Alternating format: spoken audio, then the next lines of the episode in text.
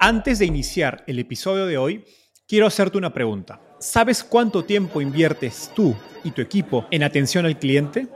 En el mundo de las startups, donde cada segundo cuenta y cada cliente es importante, Zendesk se convierte en tu aliado perfecto. Es como tener un equipo de superhéroes de atención al cliente a tu disposición. Zendesk es una plataforma omnicanal que integrará todos tus canales de comunicación como WhatsApp, email y redes sociales en un solo lugar. Gestiona tickets, ofrece una gran experiencia, aumenta tus ventas, pero sobre todo Construye relaciones cercanas con tus clientes gracias a Zendesk. Como beneficio exclusivo por ser parte de la comunidad startupeable, podrás probar el CRM de Zendesk completamente gratis por 6 meses. Y si decides continuar, tendrás 15% de descuento en tu primer año de contrato. Lo mejor de todo es que Zendesk escala de acuerdo a tus necesidades. Desde la oficina prestada donde empezaste hasta la compañía global que quieres construir. Compañías globales como Slack, Shopify y Airbnb confían en Zendesk para su atención al cliente. Ahorra tiempo, dinero y mantén felices a tus clientes.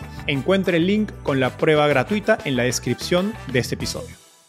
De hecho, Elon ha hablado públicamente de esto. Un día llegó, nos llamó a todos, nos puso videos de cómo se fabricaban las balas, los cigarros y un vehículo, pues él lo comparaba con pues, una viejita caminando al lado de la línea de manufactura. Y eso fue, ¿no? O sea, a partir de hoy el enfoque es manufactura y queremos producir carros como se producen cigarros o balas. Luego de trabajar en Ford, Iván Cárdenas pasó cinco años construyendo software y soluciones para automatizar la manufactura de los coches Tesla.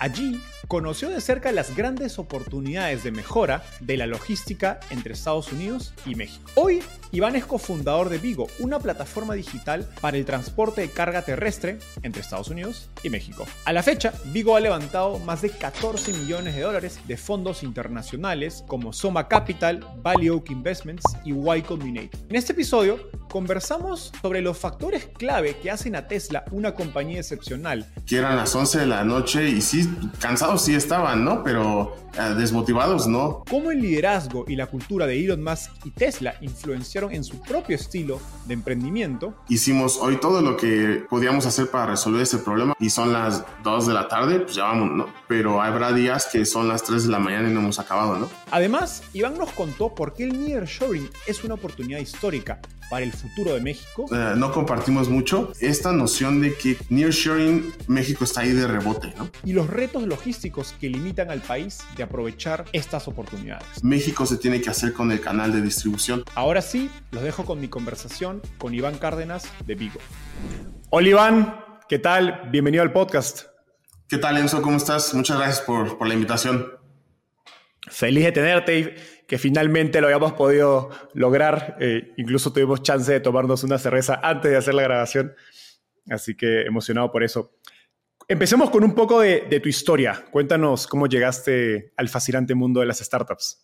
Pues la verdad, de, rebote, ¿no? No tenía plan de empezar en una empresa ni nada. Yo era muy feliz en mi vida trabajando. Eh, estuve un rato en Tesla y estaba muy contento ahí. A lo largo de mi carrera, bueno, en, mi vida he sido muy de que algo me, me, obsesiona y hasta que no lo resuelvo o lo logro o lo hago, no me deja de, de obsesionar, ¿no? Entonces, este, así fue como empecé. Estaba en Tesla, conocí de este problema que resolvemos hoy en Vigo, un, un problema de visibilidad entre transporte y carga pues no, o sea, no podía dejar de pensar en él, aparte lo tenía que resolver para la, para la compañía y resulta que mi hermano y co-founder pues ha vivido toda la vida en esta industria, entonces pues fue una bola de nieve, ¿no? Investigar un poquito de, sobre eso y, y empezar a contagiarme más hasta que dijimos, ok, la forma que tenemos de resolverlo empieza por comenzar una, una compañía, en este caso Vigo, y pues ya, así, así fue como entramos, ¿no? ¿no? No teníamos network, no teníamos nada que nos ayudara a levantar capital, etcétera, pero pero pues había que, hay que resolverlo.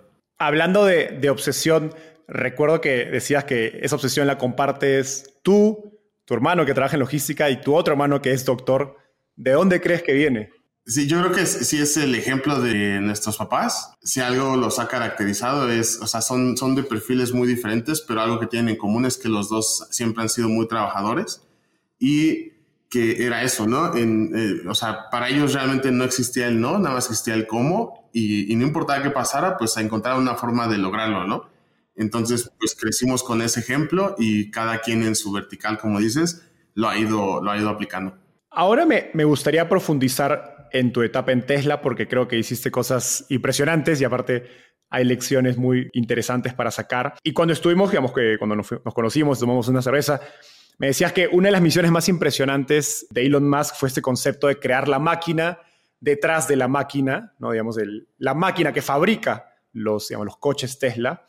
Eh, y creo que no has tenido oportunidad de contar públicamente cómo contribuiste. En ese, en ese momento me contaste, yo me quedé impresionado de lo que habías hecho. Cuéntanos de tu etapa en Tesla y cuáles fueron los mayores digamos, contribuciones que hiciste a la compañía? En Tesla estuve varios años, casi 10. Prácticamente me contrataron para trabajar en la ingeniería y diseño de los vehículos, sobre todo en el exterior. Todo lo que fuera hecho de, de metal y se viera, la gente lo viera, era donde yo más aplicaba mi, mi, trabajo. Veníamos de diferentes etapas, ¿no? De Model S, Model X, que fueron, tuvieron sus, sus historias y son interesantes. a pero de eso que te refieres, estábamos en el proceso de diseño del Tesla Model 3. De hecho, Elon ha hablado públicamente de esto. Y él tuvo como una revelación o a lo mejor un problema de estos que, que le obsesionan, en donde él notaba que la velocidad a la que se fabricaban los vehículos o ensambles, etcétera, era demasiado lenta para lo que se, se, a lo mejor se tenía la idea o se quería lograr ¿no? en, en la meta. Y un día llegó, nos llamó a todos, nos puso videos de de cómo se fabricaban las balas, los cigarros, y pues tenías que, o sea, para ver esas velocidades, pues necesitas estroboscopios, ¿no? Para ver cómo van pasando las cosas. Y un vehículo, pues él lo comparaba como pues, una viejita caminando al lado de la línea de manufactura y ganaba antes de que salieran vehículos fabricados, ¿no? Entonces, e, él es muy así, ¿no? De darte algo tangible para que sepas qué es lo que queremos lograr. Y eso fue, ¿no? O sea, a partir de hoy el enfoque es manufactura y queremos producir carros como se producen cigarros o balas. Para eso, pues digo, orientó a la compañía que fuera con un approach un poco más de eh, lo primero es manufactura, todo lo que hace la manufactura tiene prioridad, etcétera. Y estuvo muy padre porque dio mucha apertura para que la gente, si normalmente eh, el perfil de la gente se, se prestaba en la compañía para proponer cosas, ahora con este nuevo reto, pues todo era así como que estaba parejo el terreno, ¿no? Cualquiera que propusiera algo que pudiera hacer eso, eh, tenía, tenía atención. A mí en ese entonces eh, siempre se me siempre tenido esta obsesión entre cómo la luz se refleja sobre las superficies, por eso me gustaba tanto el sheet metal y lo exterior, y uh, la densidad de información entre lo que pensamos y lo que externamos, ¿no? Ya sea platicando, escribiendo, lo que sea. Yo estaba convencido que podíamos reducir ese déficit entre lo que, la velocidad a la que pensamos y la velocidad a la que hablamos o expresamos nuestras ideas. Digamos, la idea era conectar pues nuestras mentes con computadoras, ¿no? Y eso podía reducir el déficit a prácticamente a latencia o velocidad de transmisión, etc. Yo comencé a ver, ok, ¿cuál es la forma más tangible que, puedo, que puedo hacer para que la compañía apoye ese proyecto que yo tengo a largo plazo, ¿no? Y lo primero que se me ocurrió fue, ok, si hacemos algo que agregue valor con esto de, de en su momento le llamaba UAD y acelerar la manufactura de los vehículos, pues iba a tener muchísimo, muchísimo mejor prospecto. Entonces comencé a trabajar en un sistema que permitir a los robots de la línea de manufactura de sheet metal, que era de lo que yo, sabía, el como que autoaprender y autoprogramarse, ¿no? Y para esto era necesario desarrollar un sentido kinestésico para que los robots supieran dónde estaban con respecto a las partes, ensambles que estaban fabricando y a, su entorno. Y pues ya eso es, eso es lo que hice, ¿no? Comencé con un sistema que, que detectara el medio ambiente, el robot, la parte en qué sistema estoy ensamblando y mostrara los puntos de soldadura que tenía el robot que ejecutar y los pudieras comparar con respecto a calidad y eso reprograma el robot, ¿no? Entonces, eso, eso aceleró la programación de la línea de robots, que en el caso de Tesla eran alrededor de 3.000 robots en la línea de, de estampado, Ajá, bueno, en la línea de la fabricación del body o el ensamble del body. Típicamente una automotriz normal tiene unos 200, 300 robots para lograr eso. Y Tesla, pues en su afán de, de acelerar este proceso de manufactura, pues era automatizar todo lo que se pudiera, ¿no? Y ya normalmente se hubiera tomado unas 20, 30 semanas en, programar los robots de la forma tradicional y con esta invención pues tomó alrededor de una semana X, ¿no? O sea, lo que era 10 veces más robots en un 10% del tiempo menos, ¿no? Eso tuvo pues, un impacto importante para la compañía y a mí me abrió puertas, ¿no? Para poder intentar nuevos, nuevos proyectos, etcétera. Me dieron la oportunidad de, ok, encuentra el siguiente bottleneck de la línea de producción del Tesla Model 3 para que pues se desbloquee y podamos seguir, ¿no? Y ya me puse a investigar y yo esperaba que fuera algo así igual de, pues casi casi igual de cool que lo que acababa de, hacer. pero lo que vi es que había un problema de, de cadena de suministro donde los proveedores en México batallaban para conseguir transporte disponible y mandar las partes a California y eso estaba retrasando la, la línea o por lo menos estaba no permitiendo escalar al ritmo que se buscaba, ¿no? Cuando yo aprendí de este problema, así yo, yo asumía que yo estiraba la mano y las cosas llegaban, no tenía idea de qué, qué había detrás. Y así fue poco a poco como fui aprendiendo hasta que ya busqué a mi hermano y le dije, oye, Jaciel, explícame todo porque no sé nada, ¿no? Ah, y ya me explicó cómo funciona, empezamos a hablar de esto y ahí fue donde dijimos, tenemos que hacer algo.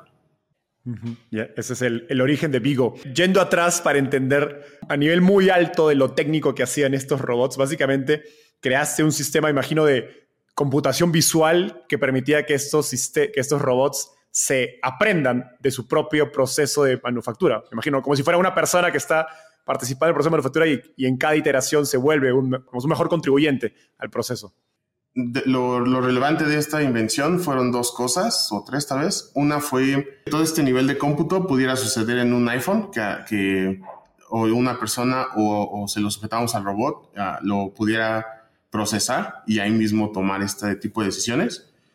Y la segunda fue, o sea, esto fue más como que conceptual que a nivel código táctico. Era un tema de, en un principio teníamos un approach de que un robot tenía que ser capaz de, de reaccionar a cualquier cosa que el universo le arrojara, ¿no? Y eh, realmente el ambiente en el que están en una línea de manufactura, pues es un universo discreto que está donde tú puedes contabilizar los eventos o combinación de eventos que pueden suceder.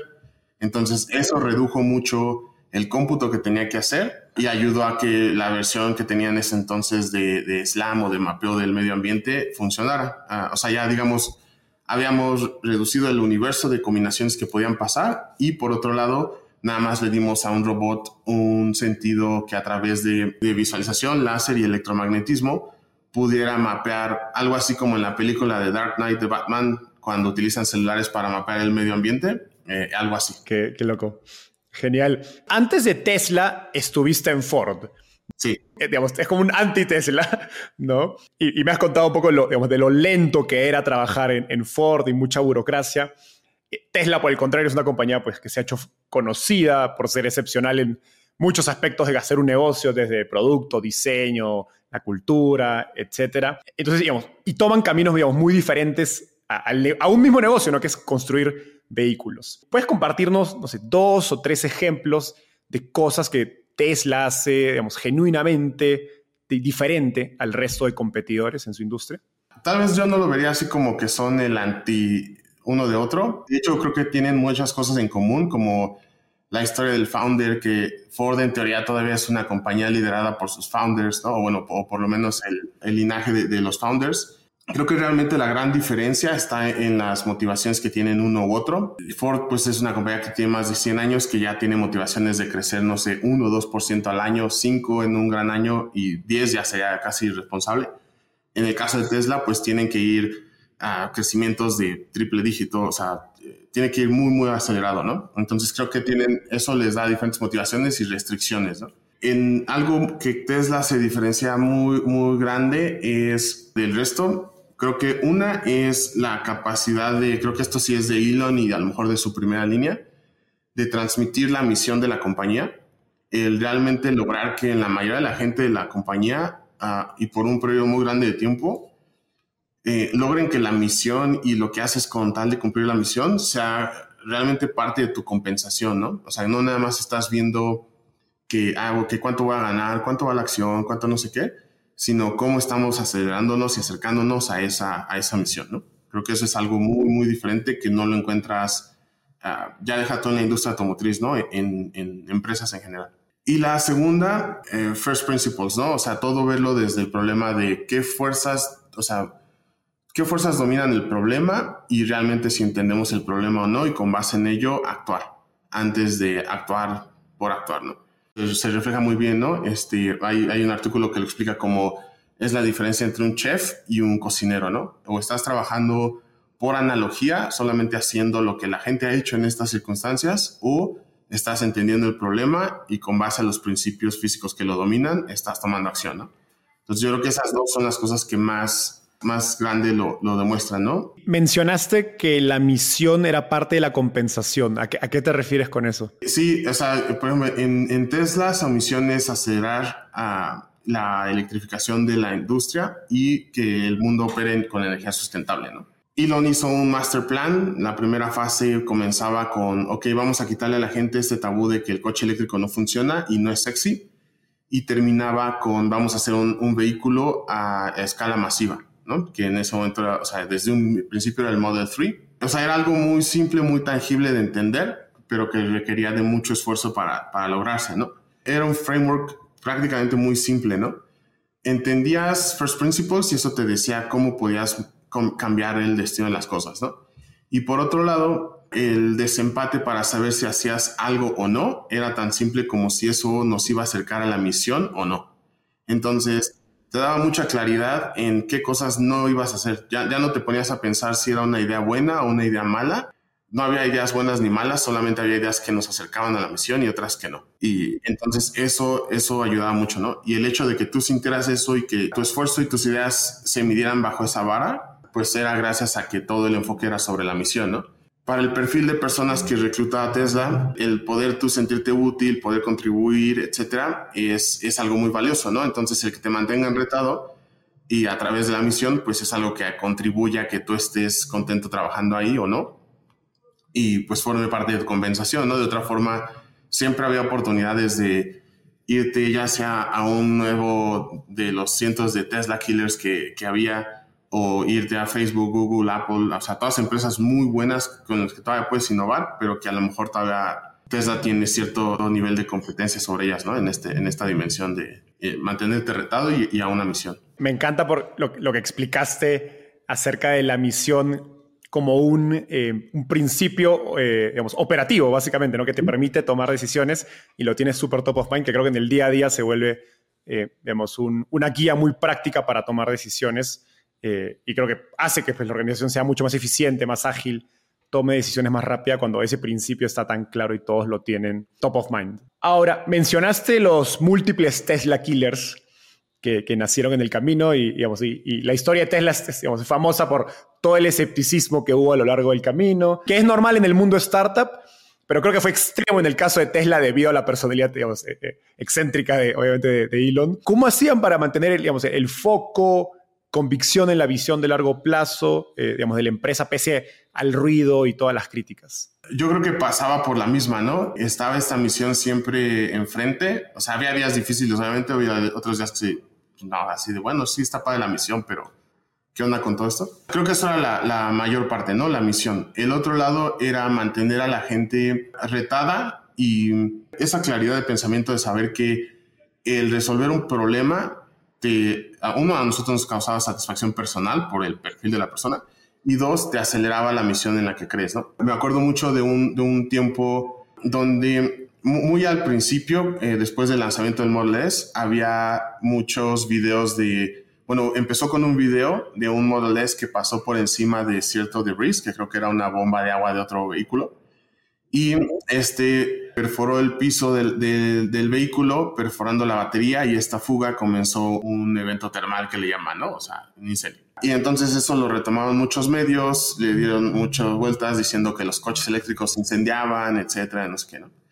Y uh, eso estuvo súper cool porque el approach o el acercamiento que le dieron al problema fue muy, muy, muy Tesla, ¿no? Así de, ok, vamos a entender el problema, si no somos capaces de replicarlo, aprenderlo y apagarlo, no entendemos el problema. Y una vez sabiendo esto, vemos qué hacemos, ¿no? Pues sí, ¿no? Así fue, ¿no? Se entendió que, ok, el punto más bajo del vehículo estaba en cierta posición a lo largo del vehículo y eso hacía que ciertas cosas que tocaran ese, ese punto más bajo rebotaban contra el piso y, y, rebotaban hacia, hacia el piso, hacia el piso de la batería, ¿no? Entonces, unos proponían, ok, ¿qué hacemos para ir quitando cosas del frente del camino? ¿Qué hacemos para evitar pasar sobre esas cosas, etcétera? Y la solución del equipo, la, verdad, fue muy creativa, ¿no? Fue, ok, no vamos a poder dejar de vivir con el problema, pero vamos a hacer que el problema pase donde nosotros queremos. Entonces, la solución fue, vamos a mover el punto más bajo del vehículo hacia el frente para que cuando sea lo que sea que toque y rebote y, salga hacia la batería, choque con algo antes de la batería. ¿no? Y eso fue la solución. Fue algo muy simple un problema muy, muy grande, pero todo el mundo estaba obsesionado con el problema, no con lo que estaba pasando afuera, ¿no? De que si se incendiaban o no los coches eléctricos. Creo que eso es, mérito de tener a todo el mundo alineado a, siempre ser como que motivados por resolver problemas y que esos problemas ayuden a la misión. Buen ejemplo. Y ahora me, gustaría hablar un poco de, de los aprendizajes y qué cosas te has llevado tú, de la cultura, de esta forma de trabajo de, de Tesla. Y creo que una de las probablemente la principal razón o, característica por la que Tesla es famosa o conocida es por, por la ética de trabajo. Elon Musk, bueno, famosamente tiene sus historias de dormir en la oficina. Cuando conversamos antes de la llamada me, contabas que trabajabas hasta las 2 de la mañana y empezaban a las 6 de la mañana al día siguiente eh, y fines de semana igual. Y creo algo interesante incluso es que no era solo, digamos, los rangos técnicos eh, o ingenieros, sino que hasta los vicepresidentes eran parte de esto. Eh, que diferente obviamente a compañías más tradicionales donde quienes trabajan más duro suelen ser los rangos más bajos. ¿Cómo ha influenciado digamos, tu, tu, etapa en Tesla en la cultura que tiene Vigo hoy? ¿Qué cosas te, digamos, te llevaste inspiración y qué cosas dijiste, no, esto prefiero no, no llevarlo? Así, si redujéramos toda mi carrera, he aprendido así dos cosas grandes. Una fue en Ford, que fue la importancia de tener un proceso uh, que te permita generar la información que necesitas para después medir y atender first principles, etc. Y en Tesla, la importancia de, o la fuerza del equipo. Ah, para mí se me hacía muy cool, ¿no? Porque veías a gente súper talentosa, súper motivada, que eran las 11 de la noche y sí, cansados sí estaban, ¿no? Pero ah, desmotivados, ¿no? O sea, no, no era realmente motivación, era una obsesión de, de, de que mis acciones iban a resolver este problema. Y a veces ese problema eran entregas de diseños, a veces eran problemas reales, a veces eran, o sea, problemas me refiero en campo, o a veces eran, tenemos que subir de producir 700 vehículos a la semana a 10.000. Era todo mundo eh, realmente volcado sobre eso, ¿no? Uh, de hecho, había sesión o, ocasiones en las que se hacían equipos especiales donde eran equipos multidisciplinarios para que todo el mundo se enfocara en este pequeño, bueno, en este gran problema, pero un equipo pequeño se iteraba, bueno, se hacía el análisis de first principles, se iteraba sobre las hipótesis que teníamos y una vez encontrando eso, pues ya se escalaba y se asignaba al equipo que realmente ya se iba a encargar de ejecutarlo. Eso era muy cool y es algo que tratamos en Vigo de replicarlo, ¿no? Ah, desde el punto de vista de, ok, necesitamos un proceso que nos ayude a entender, a generar la información para entender el problema pero también necesitamos al equipo fuerte que, que, tenga un perfil que sea curioso, que esté orientado a first principles, que le obsesione el problema y quiera resolverlos, ¿no? Y sobre todo la, la flexibilidad mental de poder destruir y destruir los procesos que hayamos construido para, en, en, el camino, ¿no? Para que ahora que aprendimos algo nuevo, ok, o actualizamos el proceso o lo destruimos y lo empezamos de nuevo, ¿no? Entonces yo creo que ese es como que los dos aprendizajes más grandes que me he llevado y que hemos tratado de replicar acá. ¿Cómo mides esta mentalidad orientada a first principles digamos, o principios fundamentales al contratar a alguien? Creo que es un concepto que se usa mucho eh, en el mundo de tecnología, startups, pero es bien difícil, creo, a ver si experiencia, encontrarlo eh, o medirlo en una persona.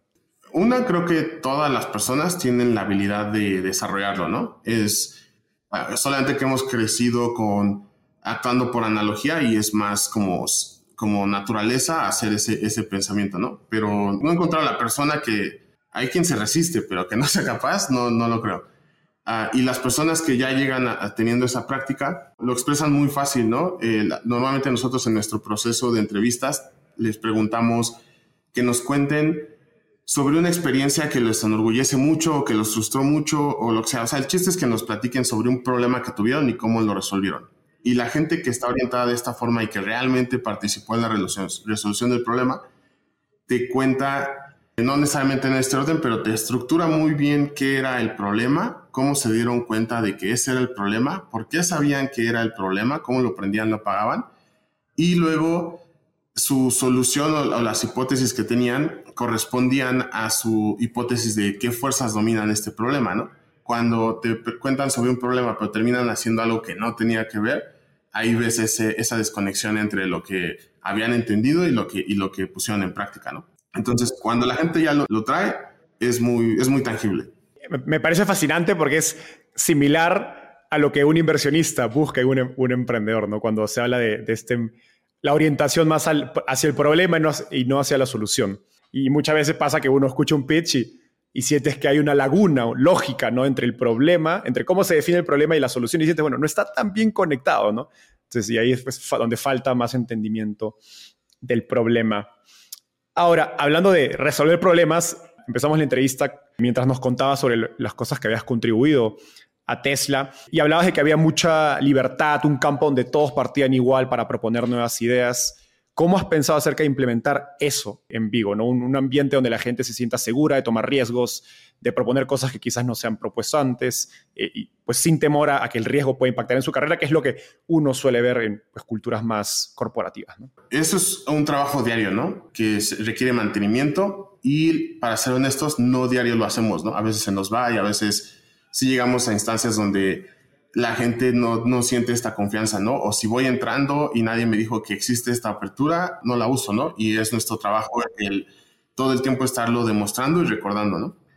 Y cuando sí lo hacemos, lo que hacemos es explicar esta parte donde todos comenzamos con explicar muy claramente cuál es nuestra misión, siempre estar repitiendo nuestra misión Luego, por área funcional, explicar cómo esa área funcional contribuye con nuestra misión o por lo menos cómo lo va a hacer en, los siguientes 12, 18 meses. O sea, lo vemos como una pirámide, ¿no? Donde está nuestra misión hasta arriba, luego las palancas que cada área funcional tiene para mover es, o sea, acercarnos a nuestra misión. Y el tercer nivel es, ok, esas palancas que desde mi punto de vista yo cómo las puedo controlar. Mientras nos traigan proyectos sobre, es que esto que te estoy proponiendo afecta de esta forma esta palanca que nos acelera en nuestra misión de esta forma, es muy fácil decir que, de que sí, ¿no? Y cuando no, es nuestra obligación como founders, el, o como heads de cada área funcional, el explicarle a nuestro equipo no lo vamos a hacer por estas razones, ¿no? O sea, no nos ayuda o sí nos ayuda, pero hay otra, hay otra actividad en esta otra área que nos está ayudando más de una forma, con un factor mucho más grande, ¿no? Entonces, de esa forma, pues la gente ya sabe que es libre de proponer lo que sea y que siempre va a tener una respuesta de si sí, porque sí, si no, por qué no, ¿no?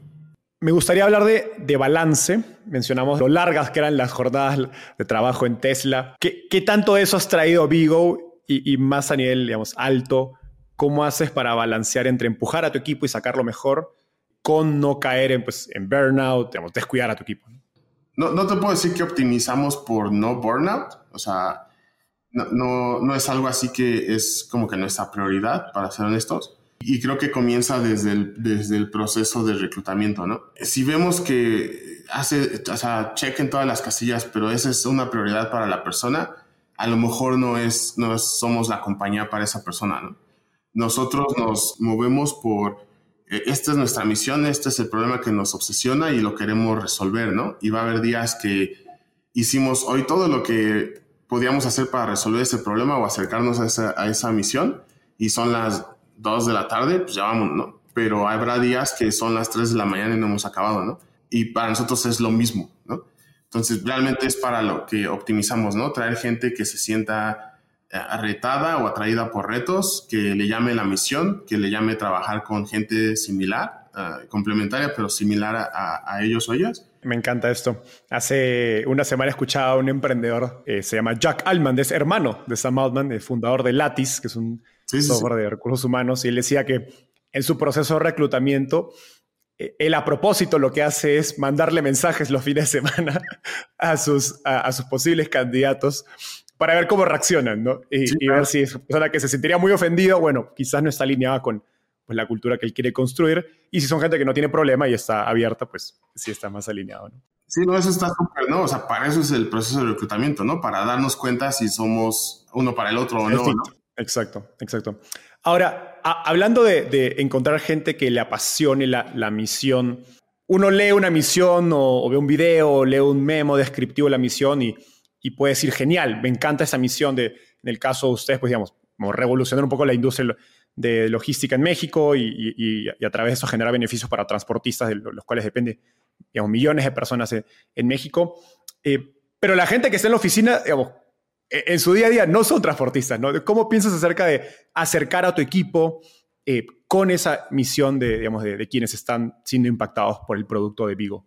Sí, creo que así lo principal es desde el proceso de reclutamiento ser súper directos, ¿no? Esta es nuestra misión, ¿no? Nuestra misión es acelerar la digitalización de la industria y mejorar la vida diaria de las personas que se dedican a ella. Pues si yo te lo digo, no resuena con nadie, ¿no? Hasta que no lo ves y, y, qué significa para nosotros. Entonces, lo que nosotros tratamos de hacer es, ejemplificar o tangibilizar cómo es hoy, a dar una visión de cómo puede llegar a ser y qué se necesita para que eso pase les explicamos, ok, eh, sobre todo desde el punto de vista de cuál sería su rol, ¿no? Les explicamos, no, es que tú vienes al reclutamiento y, tu rol va a ser el encontrar a estas personas, etcétera, pero tenemos estas limitantes donde en ciertos roles, ah, dependiendo la experiencia que tenga la persona en la industria, puede jugar a favor o en contra para lo que queremos lograr. Y estas son las razones, ¿no? Entonces les explicamos, ok, como que el journey o el viaje de una carga y cómo va jugando cada, cada persona en ese, en ese viaje.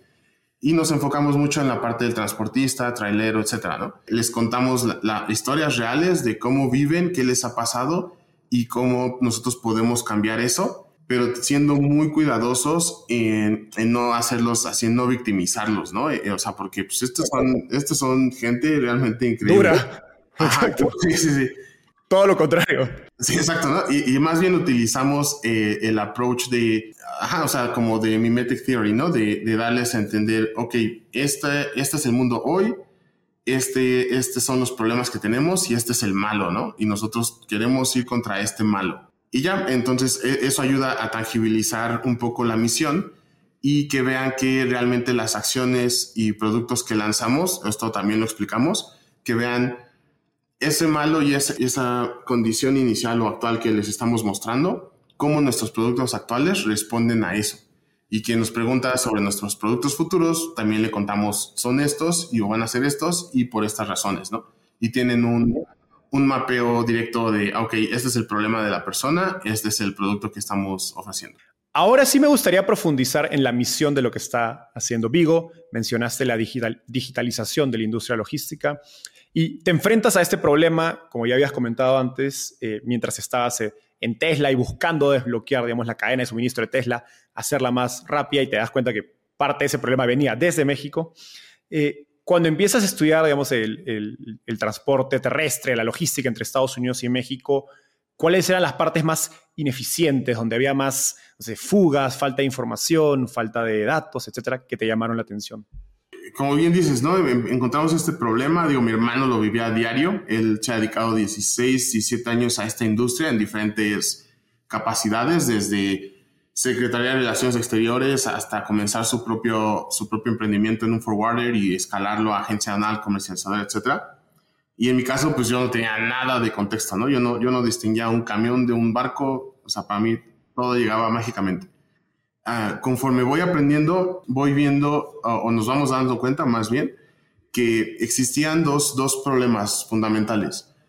Uno es este, era la visibilidad de la carga y el transporte disponible, algo muy similar a lo que pasa con taxistas de aeropuerto, que pues sí, encontrar un, cliente en un aeropuerto es muy sencillo, pero vas y lo dejas en el centro de la ciudad y muy seguramente hay gente que ahí que quiere ir al aeropuerto a una cuadra de ti pero no tienes esa visibilidad y tienes que regresarte vacío o sin cliente al aeropuerto. Y el segundo es un problema de, comunicación, no, no en tanto las herramientas que existían, sino más bien en el lenguaje que se utiliza para comunicarse con las personas de los dos lados del marketplace. En un lado tenemos a los transportistas, donde teníamos un problema que, una barrera muy grande de adopción de la tecnología, porque a lo mejor son personas que no no están acostumbradas a utilizar tecnología o por lo menos no para su trabajo. Y había que decirles, ok, sí vas a tener que aprender a utilizar esta aplicación en tu dispositivo, etcétera, pero a cambio de mayor liquidez, a cambio de más tiempo con tu familia. O sea, al principio cometíamos el error o, o había un mensaje muy grande de el mundo se está digitalizando, es momento que la industria también. Pero no había una explicación, no había una, ok, ¿cómo lo tangibilizo? ¿Por qué nada más por seguir a los demás yo lo tengo que hacer? Entonces, eso fue algo que encontramos, ¿no? Y del lado del usuario... O sea, vender la solución, y mejor dicho, vender el valor en lugar de vender la solución. Exactamente, ¿no? Es, es, algo. Y del lado del usuario, muy similar, ¿no? Cuando nosotros salíamos a ofrecer nuestro servicio o producto, nos decían pues que éramos más caros, que todos los demás, ¿no? Y sí, o sea, si nos comparaban con la línea transportista X, nuestra tarifa a lo mejor era 5 o 10% mayor que cualquiera, ¿no? Y uh, el problema que teníamos es que nosotros, uh, o sea, nos estaban comparando contra la opción de transporte, no contra el problema de tiempo que le resolvíamos. Este problema que te comentaba hace ratito de visibilidad entre carga y, transporte genera que eh, el usuario o, el, que embarca carga, el dueño de la carga, eh, planee sus operaciones alrededor de un transporte disponible, no con base a la necesidad de su empresa o de sus clientes, etcétera, ¿no?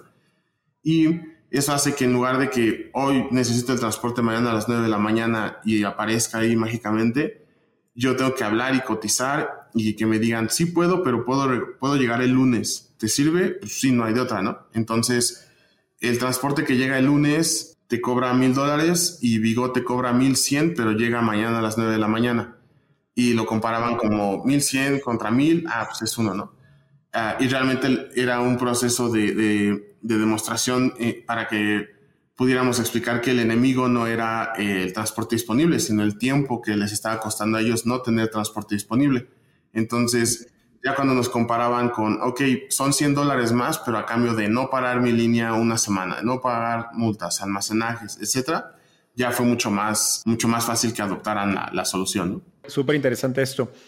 Me, me gustaría profundizar en aprendizajes de, digamos, de, de, cómo investigaste la idea de negocio, porque creo que muchos emprendedores, sobre todo que se enfocan en, en problemas B2B, como, como, es tu caso, eh, tienen una historia similar, ¿no? que trabajan en una empresa grande, se topan con un problema y no encuentran una solución efectiva en el mercado y deciden eh, tratar de resolverla. ¿Tienes al algunos tips o aprendizajes acerca de cómo, digamos, navegar la idea de negocio, investiga investigar, sé, conversaciones que tienes que, que, tener, llamadas, etcétera? Lo vería un poquito desde antes, de, desde el punto de vista de si es un negocio lo que va a ayudar a resolver el problema o no.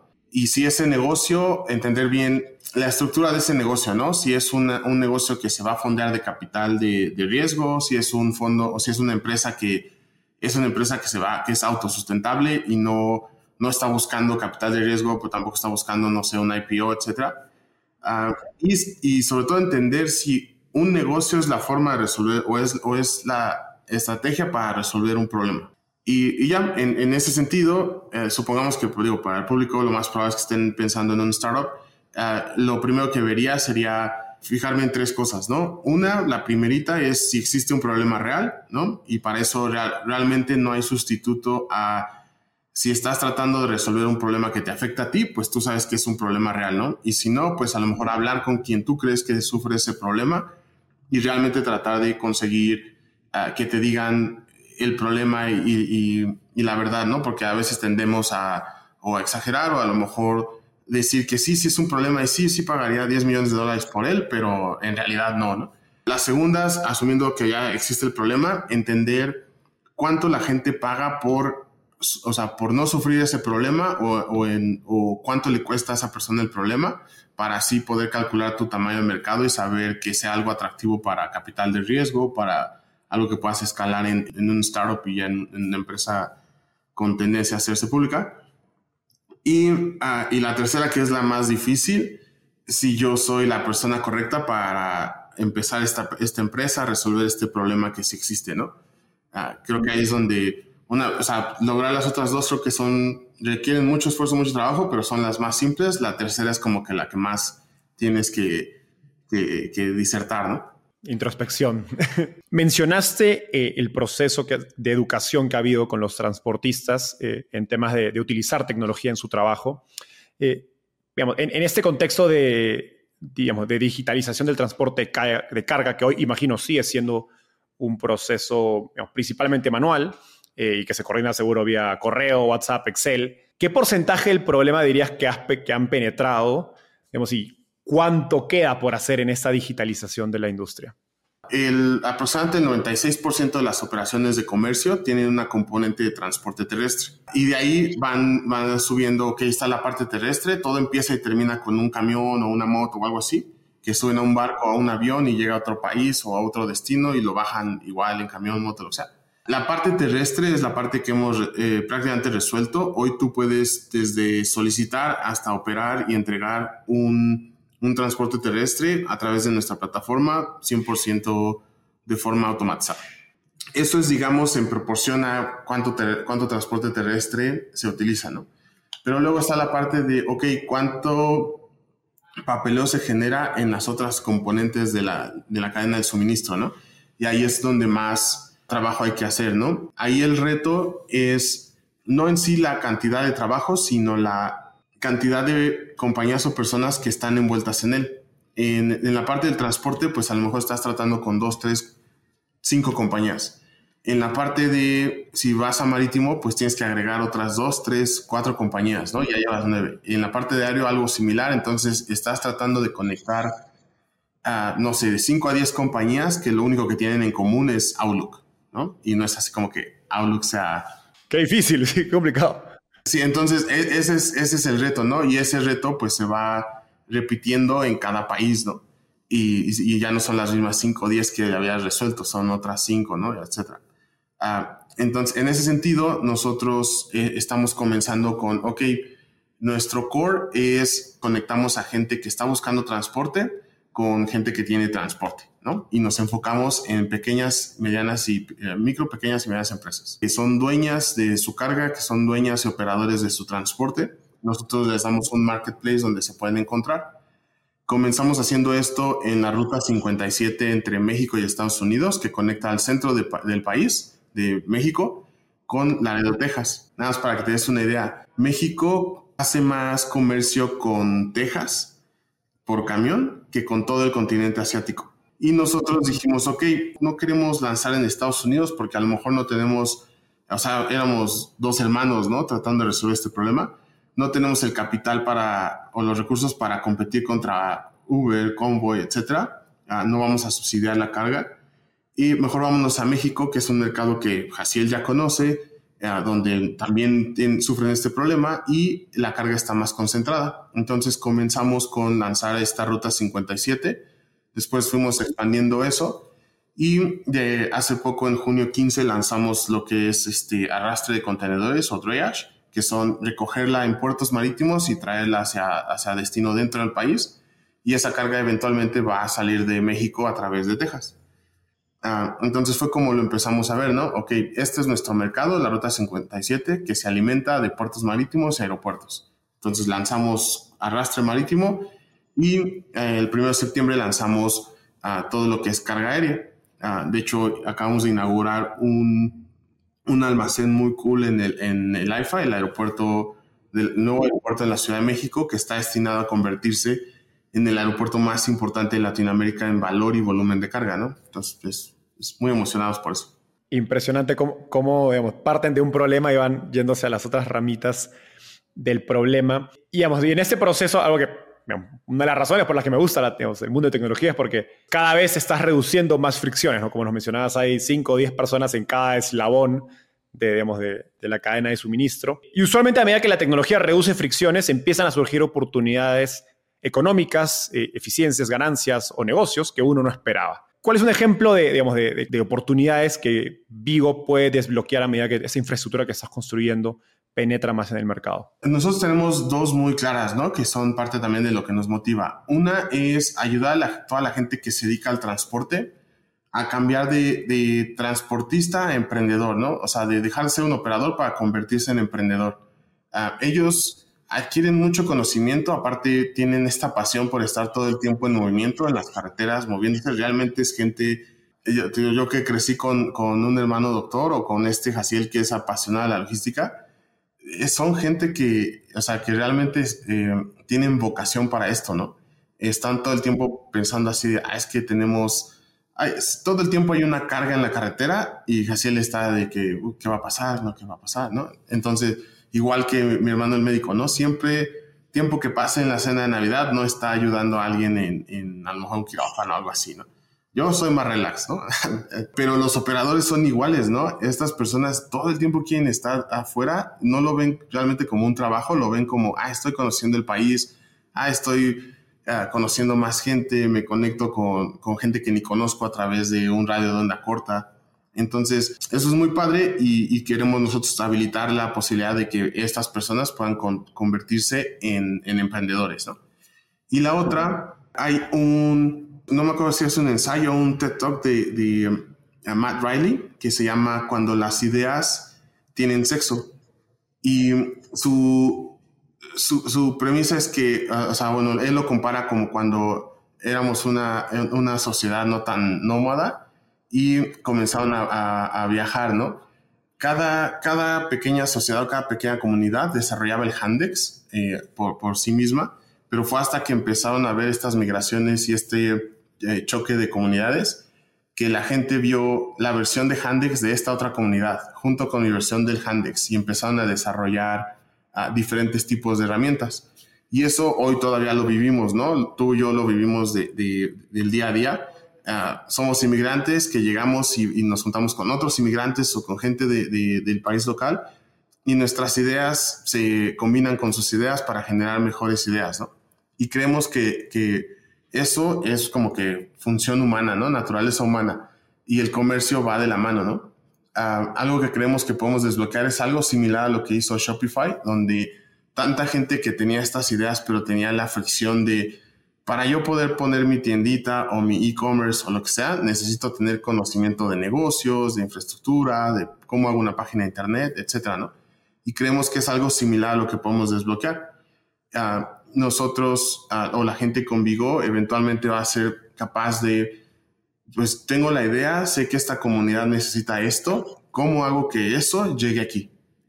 Y eh, nosotros queremos dar la herramienta que facilite todo eso, ¿no? Precisamente sobre todo en el canal México-Estados Unidos, donde digamos, una compañía en México, me imagino que en, este mundo una empresa en México, no sé, en cinco años de producto mucho más desarrollado de Vigo, va a poder vender, digamos, el comercio digamos, internacional va a ser muchísimo más fácil eh, y no va a ser como pensar, ay, tengo que hacer comercio internacional. Quizás ya esa palabra ya ni, ya ni, se va a utilizar, ¿no? Porque si puedes apretar un botón y enviar tu producto, tu mercancía a otro país, no pensarías como, ah, comercio internacional, lo que uno tiene, piensa que tiene que aprender y meterse a estudiar la ley, la contabilidad y los impuestos y todos los temas. Exacto, sería como un, como un plug, ¿no? O sea, como un plugin, una extensión de ya tu trabajo y ni la piensas. Exacto, me encanta, porque lo que, eso lo que haces después un poco derriba las, las barreras de, digamos, de países para ampliar los mercados y, generar más comercio. En esa línea, hablemos de, de nearshoring, que obviamente es digamos, una, una tendencia que Vigo, ustedes empezaron de antes, pero claramente la están, tanto la están aprovechando como la están potenciando. Me gustaría entender cómo una startup como Vigo y sus clientes pueden aprovechar esta, esta ola.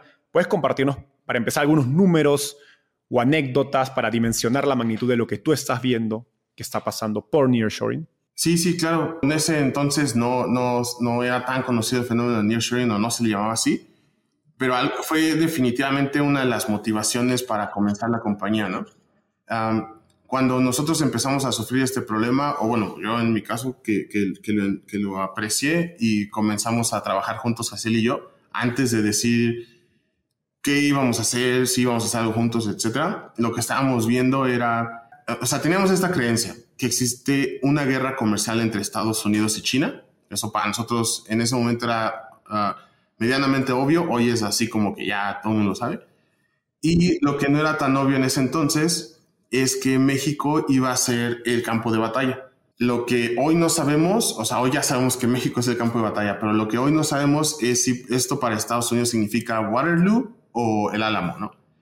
Y es donde nosotros estamos trabajando bajo eso comenzamos a ver, ¿no? Toda esta parte de, ok, está la, guerra de tarifas, después se acelera con COVID, ah, se acelera con la guerra Rusia-Ucrania uh, y empieza ya todo este caos de la cadena de suministro y por qué la gente tiene que generar menos dependencias de, pues prácticamente de tu rival en el sentido comercial, ¿no? Eso obviamente favorece a México, pero algo que no nos, eh, no compartimos mucho es esta noción de que nearshoring, México está ahí de rebote, ¿no? O sea, como que es algo que le pasó a México y a los mexicanos. Creemos que realmente es algo que se ha ido construyendo y que es muy comparable en cuestión de oportunidad, pero también de riesgo, a lo que fue el primer milagro mexicano en México. Ah, esto, pues digo, para la gente de, de, otras regiones de Latinoamérica, lo que sucedió hace más o menos 70 años es que después de la Segunda Guerra Mundial, Estados Unidos estaba concentrado en la reconstrucción de Europa, en, en el Plan Marshall, y la manufactura o la industria de manufactura en Estados Unidos había descuidado un poco, digamos, la economía local. Entonces, Estados Unidos comenzó a echar mano de México en cuestiones de mano de obra, en, en la industria local, en energética, y ah, esto comenzó a generar mucho, mucho capital y muchos recursos en México, pero no para México necesariamente. Entonces, lo que pasó en ese entonces fue que con el plan de desarrollo industrial y el programa Bracero, etcétera, pero sobre todo con la expropiación petrolera, México comenzó a captar gran parte de esos recursos que ya se estaban generando en el país. Esto hizo que eh, de repente México tuviera mucho, mucho capital, aumentó la clase, la, digamos, el, el, movimiento social de clase baja, clase media, media alta, y comenzó a surgir lo que hasta hoy todavía conocemos como México, ¿no? Todas estas instituciones o, o íconos de, nuestro país que hasta hoy son, uh, surgieron ahí, ¿no? Como son el IMSS, Pemex, el ISTE, el Estadio Azteca, los Juegos Olímpicos del 68, la época del cine de oro mexicano, etcétera, ¿no? Entonces, algo que parecía como que le había pasado a México, uh, detonó el primer milagro mexicano y todo el crecimiento que hasta hoy define el país, ¿no?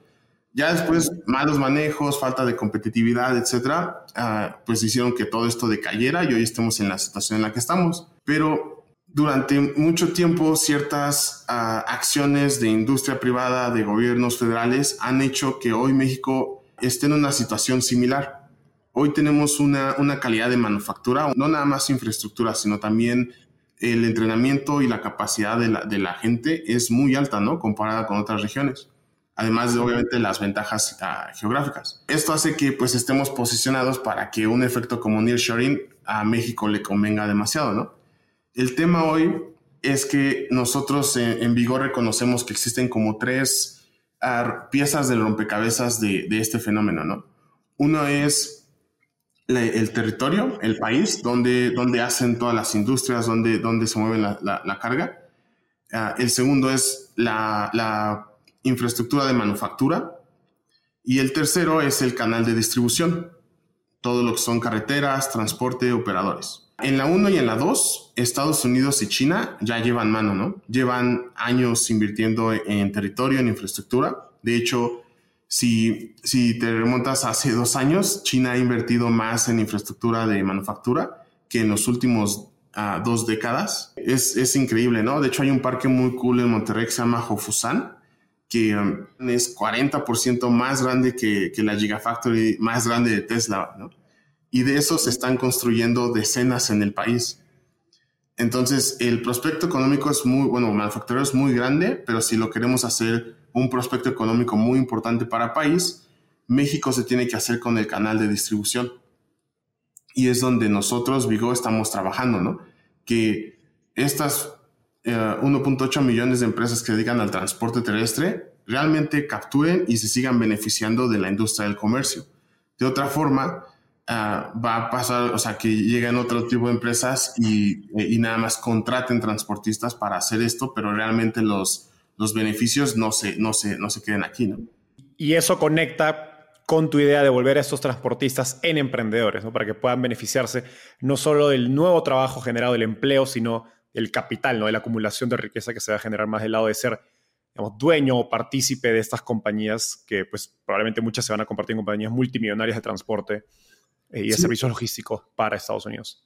Sí, exacto, ojalá, ¿no? Y es exactamente así como lo vemos, ¿no? Nosotros queremos mejorar la vida diaria de estas personas y lo que estamos haciendo es poniendo tecnología y herramientas de, de clase mundial al servicio de estas personas, ¿no? Hoy una compañía de transporte que en promedio tiene 5 a 6 unidades, más o menos tienen capital, ganan más o menos 40 mil dólares al año por unidad, pero no tienen el tiempo ni los recursos, no tienen un equipo de tecnología que les esté desarrollando las herramientas que necesitan. Nosotros hacemos eso por ellos, ¿no? Nuestra meta es que ellos se dediquen a operar y a operar sus negocios y todo lo demás haya una, exista una solución de Vigo que les permita hacer eso, para que, como dices, puedan expandir sus negocios, expandir sus flotillas, Uh, entonces, sí, o sea, es, es realmente lo, lo, que queremos lograr. ¿Qué otras limitaciones existen a nivel de infraestructura, eh, digamos, de país, de clientes, para que México pueda aprovechar el, el, el nearshoring? Creo que hay, un, hay una limitación importante que es, um, es este, económica. en el tema, eh, por ejemplo, estas personas, o bueno, si te vas a Latinoamérica, creo que es el 74% de la gente no tiene acceso o no está bancarizada, ¿no? Para la industria del transporte esto no es diferente, ¿no? Y lo que sí es diferente es que el transportista promedio tiene bastante liquidez, pero eso lo tiene en efectivo, ¿no? No lo tiene en un banco, etc. Entonces, estas personas normalmente cuando quieren expandir su flotilla o, de alguna forma crecer su negocio, lo tienen que ahorrar y ya poder invertirlo, ¿no? No tienen típicamente acceso a, productos financieros porque no existe un perfil financiero de estas personas. Nosotros es algo que hemos construido durante los últimos tres años para poder comenzar a prestarles a estas personas, pero realmente no a la escala a la que se necesita para atacar este problema, ¿no? Hoy nosotros hacemos prueba piloto de, ok, ¿cómo podemos ayudar a, expandir tu negocio? Pero con el tamaño de la industria, el ritmo que está creciendo, uh, para que tengas una idea, ¿no? O sea, hoy nada más en, entre México y Estados Unidos en, los puentes de, Nuevo Laredo, se, se hacen más de 6 millones de transacciones al año, 6 millones de cruces. Y está creciendo a entre 10 y 20% año con año. Entonces, imagínate, una empresa como la nuestra que Uh, se puede decir que estamos en un crecimiento acelerado, triplicándonos año con año. Por la escala que hoy tenemos, aunque seamos la, la más rápida, más grande, lo que quieras, no estamos creciendo a la velocidad de lo que está creciendo una industria masiva, ¿no? Y ese es un reto real, ¿no? O sea, sí, Vigo lo está haciendo muy cool, pero la industria también está creciendo. Digo, es un happy problem, pero tenemos que responder y dar la talla a eso, ¿no? Entonces, el problema de financiamiento en, expansión de flotillas o en expansión de, alcance de tecnologías es un problema real que factoraje y cosas así sí ayudan, pero no resuelven el problema de, raíz. Claro, factoraje es el, ¿cómo se dice? El, el low hanging fruit, la parte más fácil de la cadena, ¿no? Hay, imagino, oportunidad de hacer préstamos de capital de trabajo, préstamos incluso de CAPEX, ¿no? Para que esos transportistas puedan adquirir más, más flotilla, tecnología, etcétera. Sí, exacto. El tema es que no existe este perfil financiero, ¿no? o sea, todas estas soluciones que existen hoy en día, excepto VigoPay, uh, no generan un historial financiero que las personas o las compañías puedan trasladar de entidad financiera a entidad financiera, ¿no? Nosotros sí, ¿no? todo lo que hoy nosotros le damos a los transportistas tiene uh, ciertas ventajas, ¿no? Uh, bueno, para ser más específico, VigoPay es una línea de crédito que le damos a los transportistas, la, la adoran, pero realmente tiene dos beneficios. Uno sucede antes del servicio, no después de. No nos tienen que vender algo, nosotros se los liberamos. Y dos, genera historial crediticio. Uh, ese historial crediticio ya veremos en el futuro si lo utilizan con nosotros, pero ya lo tienen y lo pueden utilizar con otra entidad financiera para decirles, ahora sí, este es el performance o, rendimiento de nuestro negocio. Damos un producto financiero que nos ayude a expandirnos y atacar todo este problema de crecimiento acelerado que está generando el New York.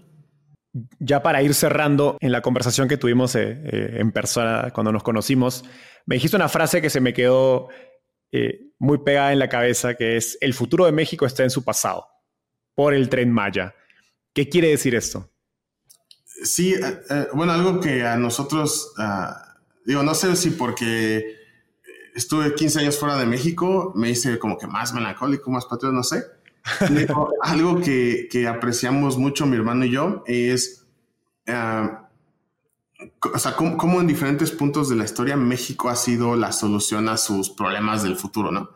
Uh, nos gusta mucho recordar, por ejemplo, en la época de hace 500 años en Tenochtitlan, pues era el marketplace más grande del mundo, ¿no? Día con día se juntaban 60 mil personas esto para contextualizarlo es más que la gente que vivía en París en esa época o el doble de la que vivía en Toledo, la capital de España.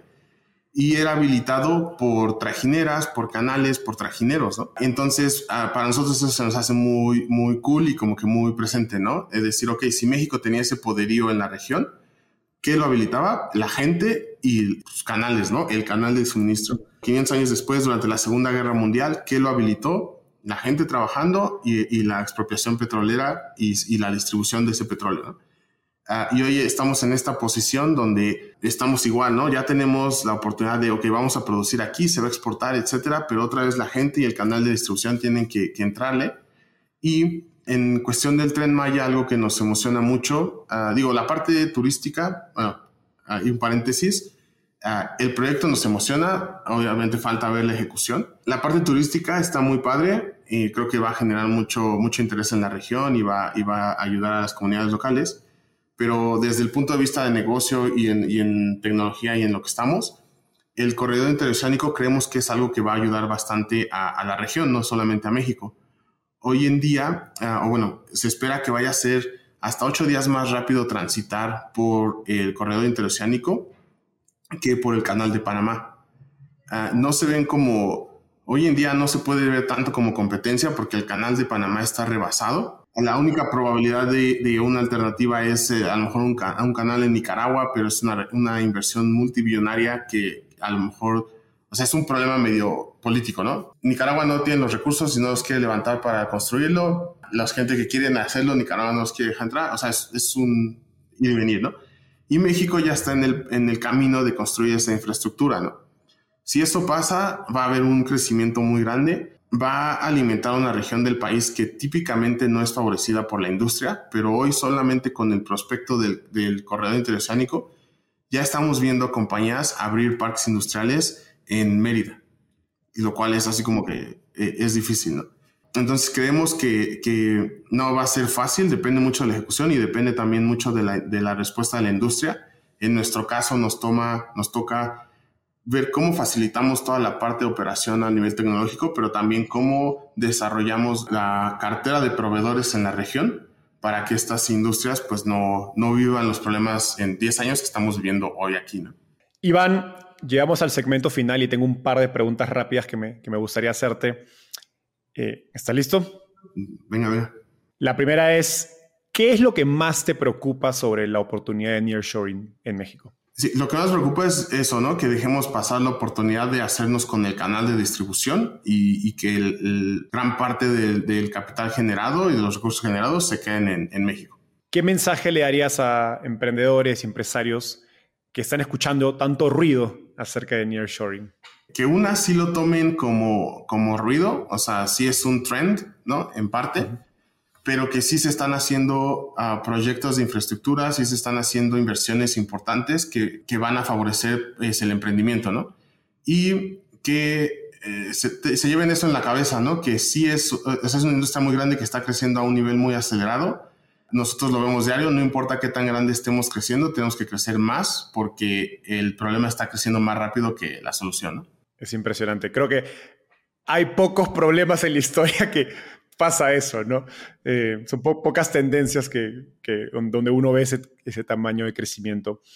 Iván, eso fue todo por hoy. Ha sido una charla increíble. Creo que me, ya habíamos tenido esa conversación antes en persona, ya, eh, eh, como digo, te he reconfirmado muchos de los aprendizajes que me compartiste ese día y me alegra que lo podamos haber compartido con, con la audiencia de Startupiable. Muchas gracias, Enzo. Muchas gracias a todos. Feliz. Nos vemos.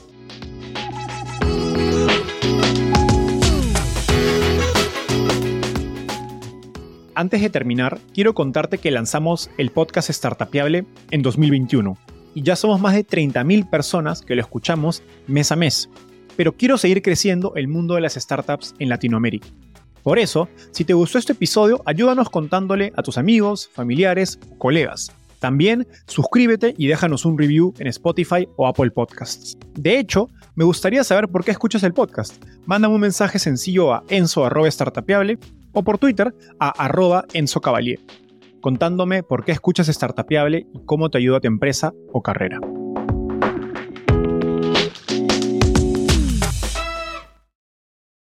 Este es un podcast producido por Explora.